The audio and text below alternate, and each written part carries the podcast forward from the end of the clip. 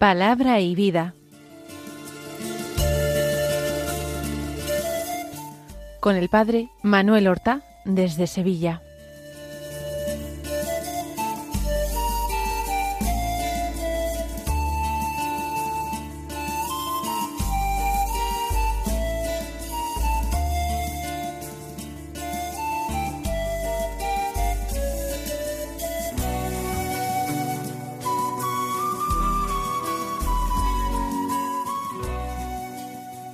En el nombre del Padre y del Hijo y del Espíritu Santo. Amén. Alabados sean Jesús y María. Muy buenos días, queridos amigos, oyentes de Radio María y seguidores del programa Palabra y Vida. Hoy es el miércoles de la vigésimo octava semana del tiempo ordinario. Pero este miércoles es 18 de octubre y en él la Iglesia celebra la memoria de San Lucas, evangelista, el autor del tercer Evangelio. No sabemos demasiado de la vida de San Lucas.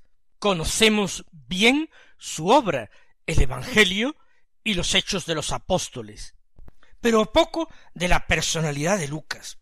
Parece que procedía de una familia pagana y que se convirtió al cristianismo y se unió a Pablo y a Silas con motivo del segundo y el tercer viaje apostólico. De hecho, Pablo era un hombre enfermo y Lucas parece ser que era médico, de tal manera que una compañía que hubiera podido venir muy bien para Pablo le llama el médico amigo y seguramente trató y cuidó a Pablo en más de una ocasión.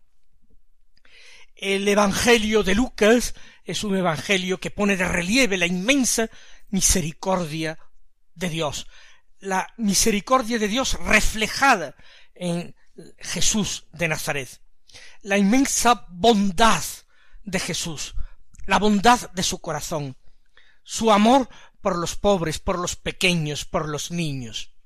También es el Evangelio de la oración, el que presenta más veces con diferencia a Jesús orando y orando a solas, y todo lo que hace Jesús lo discierne en la oración, lo vive previamente en la oración como una consulta a Dios su Padre, como una búsqueda continua de la voluntad de su Padre Dios que había venido a cumplir.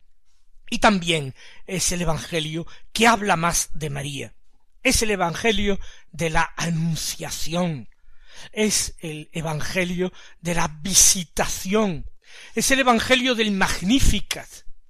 Es el Evangelio de la presentación de Jesús en el templo. Es eh, un Evangelio que nos permite sospechar que Lucas conoció personalmente a la Santísima Virgen, quizás en Éfeso, y recibió de María confidencias acerca de su vocación única, confidencias que procedieron de la curiosidad, el deseo santo de Lucas de saber más acerca de Jesús y de la voluntad de Dios que habría sido manifestada a María para que no callara en ese momento sus recuerdos, sino que los compartiera con este discípulo de su Hijo, de Cristo, para que él pudiera transmitirlo a generaciones futuras de cristianos y así alabaran a Dios y lo bendijeran y glorificaran con su mismo cántico de alabanza, con el Magnificat. Vamos nosotros a escuchar la palabra de Dios que se proclama en esta fiesta de San Lucas. Podría haber sido lógico que la primera lectura fuera del libro de los Hechos de los Apóstoles, ya que tiene a Lucas por autor. Sin embargo, la liturgia de la Iglesia ha preferido un texto de la segunda carta de San Pablo a Timoteo por el hecho de que en esta carta se menciona a Lucas. Concretamente, del capítulo cuarto de la segunda carta a Timoteo, los versículos nueve al diecisiete que dicen así Querido hermano, Dimas me ha dejado, enamorado de este mundo presente, y se ha marchado a Tesalónica. Crescente se ha ido a Galacia, Tito a Dalmacia. Solo Lucas está conmigo. Coge a Marcos y tráetelo contigo, pues me ayuda bien en la tarea. A Tíquico lo he mandado a Éfeso. El abrigo que me dejé en Troas, en casa de Carpo, tráetelo al venir, y los libros también, sobre todo los de pergamino. Alejandro, el metalúrgico, se ha portado muy mal conmigo. El Señor le pagará lo que ha hecho. Ten cuidado con él también tú, porque se opuso violentamente a mis palabras. La primera vez que me defendí, todos me abandonaron y nadie me asistió. Que Dios los perdone. Pero el Señor me ayudó y me dio fuerzas para anunciar íntegro el mensaje, de modo que lo oyeran todos los gentiles. Hemos escuchado la despedida de la carta. El apóstol, anciano, enfermo, cansado, gastado, subraya la soledad en que se encuentra.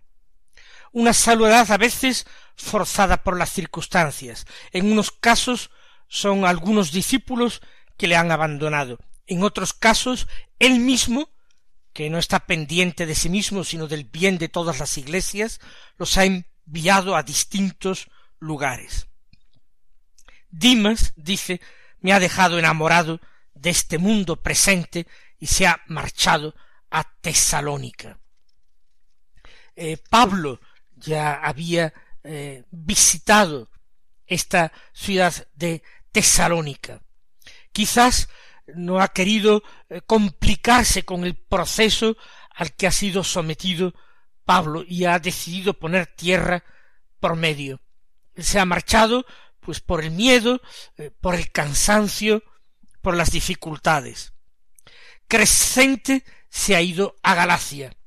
Posiblemente este Crescente igualmente se ha marchado eh, por cobardía. Otros piensan que ha sido enviado por Pablo. Galacia puede ser la Galacia de Asia Menor, pero algunos entienden que esta Galacia es la Galia, en la Galia. Tito ha marchado a Dalmacia. En este caso claramente ha sido enviado por el apóstol, no ha sido una traición de Tito. Solo Lucas está conmigo. Es el único discípulo que acompaña ahora a Pablo, lo conforta, lo cuida. Ahora a Timoteo le dice coge a Marcos y tráetelo contigo, pues me ayuda bien en la tarea. Y es consoladora esta afirmación, porque Marcos o Juan Marcos, el primo de Bernabé, es el personaje por culpa del cual Pablo y Bernabé habían separado sus caminos y habían emprendido un segundo viaje apostólico siguiendo distintas rutas. Porque en el primer viaje misionero, Bernabé y Pablo habían tenido como compañeros al primo de Bernabé, que es este Juan Marcos, que no es otro que el evangelista Marcos. Pablo no había tolerado llevarlo en un segundo misionero, viaje misionero a quien le había fallado en el primero. Y Bernabé, que no quiso volverse atrás eh, la idea, marchó con su primo Marcos en misión hacia Chipre y Pablo partió con Silas en otra dirección. Pues ahora, más al final de la vida del apóstol Pablo, se han reconciliado. Ahora dice que Marcos le es muy útil para la tarea, para el ministerio. No sabemos si le es muy útil como secretario, como amanuense para escribir. De hecho, Marcos ejercerá esa tarea con Pedro en Roma y será el secretario de Pedro de tal manera que el Evangelio de Marcos es llamado también el Evangelio de Pedro. Ahora le dice a Timoteo, tráetelo contigo. A Tíquico, otro discípulo dice lo he mandado a Éfeso. y hace pequeños encargos. El abrigo que me dejé en Troas, en casa de Carpo, tráetelo al venir. El apóstol ya siente frío. Y Timoteo, para venir donde Pablo, debe pasar por allí, por Troas. Tráetelo, lo dejé en casa de Carpo. Y también los libros que me dejé allí, sobre todo los de pergamino, los que están escritos en piel, en rollos de piel. Alejandro el metalúrgico, otro personaje, se ha portado muy mal conmigo. Quizás ha denunciado a Pablo, quizá ha agitado al pueblo en contra de Pablo. El Señor le pagará lo que ha hecho. No dice nada más, Pablo, no se lame las heridas, no clama por su causa. El juez es el Señor. El Señor sabe si se ha portado bien o mal, el Señor juzgará. Él le pagará lo que haya hecho. Pero eso sí, prudencia humana. Tú, Timoteo, ten cuidado con él, porque se opuso violentamente a mis palabras. Y seguramente podría hacer daño también a Timoteo sabiendo que era el hijo muy querido de Pablo. Ten cuidado con él. La primera vez que me defendí todos me abandonaron y nadie me asistió. Pablo sin abogado, Pablo en soledad, Pablo en la cárcel, todos me abandonaron. Que Dios los perdone. Había otros muchos cristianos en la comunidad de Jerusalén que quizás pudieron hacer algo más por él, pero prefirieron apartarse de Pablo para no buscar problemas. También entre las primeras cristiandades, las cristiandades de la época apostólica, hubo cobardías y debilidades. Y los libros sagrados, las escrituras, son testigos muy válidos de estas cobardías, de estos abandonos. Que Dios los perdone. Pero el Señor me ayudó. En definitiva, Pablo no estaba solo. El Señor estaba siempre con él y el Señor me dio fuerzas para anunciar íntegro el mensaje, de modo que lo oyeran todos los gentiles. La prisión de Pablo, Pablo, prolongada durante años, fue ocasión para que muchos gentiles escucharan la palabra. Desde dos procuradores romanos, Festo, Félix, el rey Herodes Agripa, Berenice, y tantos y tantos otros soldados, centuriones, personajes de esa pequeña corte romana en Cesarea, en Roma después, cuántos gentiles, gracias a la petición de Pablo, tuvieron ocasión de hablar con Pablo, de escuchar a Pablo, y fue algo que Dios aprovechó para propagar el Evangelio hasta, hasta Roma y más allá. El Señor me dio fuerzas para anunciar íntegro el mensaje, de modo que lo oyeran todos los gentiles. Nosotros aprendemos de Pablo esa humanidad.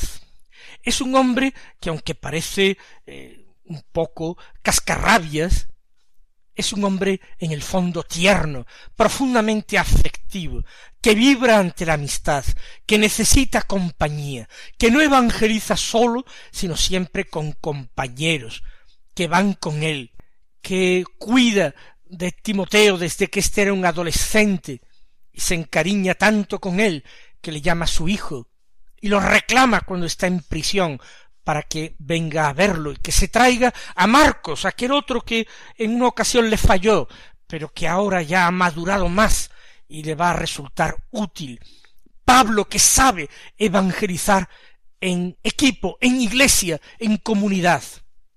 Pablo que no se dedica solo a quejarse del mal que le han hecho los hombres, sino que dice todo esto lo aprovechó el Señor, que me dio fuerzas para anunciar íntegro su mensaje, y de esta manera lo oyeran muchos gentiles que de otra manera nunca hubieran escuchado el mensaje del Evangelio.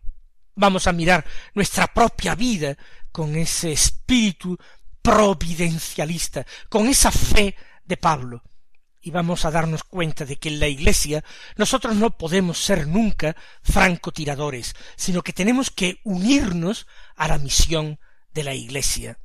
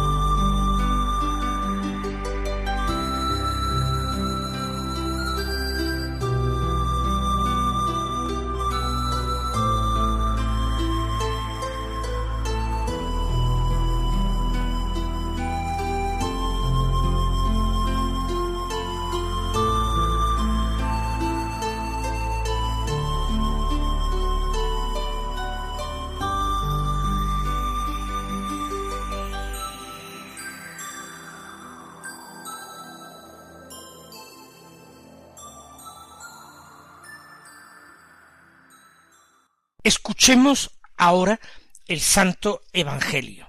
Evidentemente es Evangelio según San Lucas, pero atención, no leemos esta, no hacemos esta lectura continuada que precisamente de San Lucas seguimos durante todas estas semanas. Estábamos ayer en el capítulo once de San Lucas, mientras que hoy se lee un texto del capítulo diez los versículos uno al nueve, que son el Evangelio propio de esta fiesta, y dicen así En aquel tiempo designó el Señor otros setenta y dos, y los mandó por delante de dos en dos a todos los pueblos y lugares a donde pensaba ir él. Y les decía La mies es abundante y los obreros pocos. Rogad pues al dueño de la mies que mande obreros a su mies. Poneos en camino. Mirad que os mando como corderos en medio de lobos. No llevéis talega ni alforja, ni sandalias, y no os detengáis a saludar a nadie por el camino. Cuando entréis en una casa, decid primero paz a esta casa, y si allí hay gente de paz, descansará sobre ellos vuestra paz, si no, volverá a vosotros. Quedaos en la misma casa, comed y bebed lo que tengan, porque el obrero merece su salario. No andéis cambiando de casa. Si entráis en un pueblo y os reciben bien, comed lo que os pongan, curad a los enfermos que haya, y decid, está cerca de vosotros el reino de Dios. Pues Lucas nos acaba de contar el envío que hace Jesús en misión de setenta y dos discípulos. Y el hecho de que sea este evangelista Lucas el único que nos hable de esta misión de los setenta y dos ha llevado a algunos comentaristas, especialmente algunos comentaristas antiguos del Evangelio, a sospechar que Lucas fuera alguno de esos setenta y dos discípulos enviados por Jesús. Que Lucas conociera personalmente como discípulo a Jesús y en su evangelio diera un testimonio de primera mano. Lo dejo aquí haciendo constar que es opinión antigua que yo particularmente no comparto me parece mucho más verosímil que Lucas, que domina de una forma extraordinaria el griego, que escribe con elegancia, lo que demuestra una cultura eh, superior, no es un judío de Palestina. Probablemente tampoco es judío de la diáspora, tampoco es judío que viva en el extranjero, probablemente es de origen gentil, de origen pagano. Pero el envío de dos en dos responde a este espíritu eclesial, fuertemente eclesial, que también está presente en la predicación de Pablo, como hemos visto. La misión es siempre algo de la comunidad cristiana. Es la comunidad cristiana la enviada por Cristo y la que tiene que ser testigo de Cristo. Setenta y dos discípulos. Y además van todos de dos en dos, nunca en solitario, por su cuenta, como tampoco Pablo fue jamás en solitario por su cuenta, siempre acompañado por hermanos. Jesús envía a los discípulos en misión a los lugares a donde él pensaba ir. Jesús prepara su llegada con la llegada de los discípulos que dan testimonio de su maestro y anuncian la cercanía del reino. La misión del cristiano de todos los tiempos, también la nuestra, es, en primerísimo lugar, preparar el camino del Señor. El discípulo es también un precursor, no sólo como el Bautista, sino como los setenta y dos discípulos, que fueron a los lugares a donde pensaba ir el Señor, a preparar los corazones, a disponerlos a acoger al Maestro. Hay toda una tarea que prepara el corazón de los hombres a acoger el Evangelio. El hecho de que el Evangelio sea acogido como semilla que cae en tierra buena y puede dar fruto, eso ya no es obra nuestra. Nosotros somos enviados a sembrar, pero sólo el Señor es el que da crecimiento. Aquí se sitúa la misión de los setenta y dos. Y el Señor da instrucciones precisas a los suyos instrucciones de ir en total pobreza y desinstalación, sin alforja, ni talega, ni sandalias, totalmente centrados en la misión, sin detenerse a saludar a gente por el camino, no distraerse con nada. Por otra parte, dejándose acoger por la gente, comiendo la comida que nos den, aceptando el alojamiento que nos ofrezcan, esto sin escrúpulos. El obrero merece su salario, dice el Señor. Pero lo que se ha ofrecido, sin cambiar de casas, por capricho o por deseo de mejor eh, habitación, de mejor alojamiento. Ellos, los discípulos, van a dar algo precioso, van a sembrar la semilla del Evangelio, van a preparar la venida del Señor. Ellos deben desear la paz, porque sólo en los hogares y en los corazones donde habita la paz, allí puede entrar el Señor y quedarse. Y no sólo deben desear y traer la paz a esas casas, sino también anunciar, está cerca de vosotros el reino de Dios. Mis queridos hermanos, vamos a dar gracias al Señor por estas precisas instrucciones con las que Él también nos enseña a nosotros cómo actuar, cómo anunciar el Evangelio, qué es lo que debemos decir a los hombres, qué debemos esperar. El Señor os bendiga y hasta mañana si Dios quiere.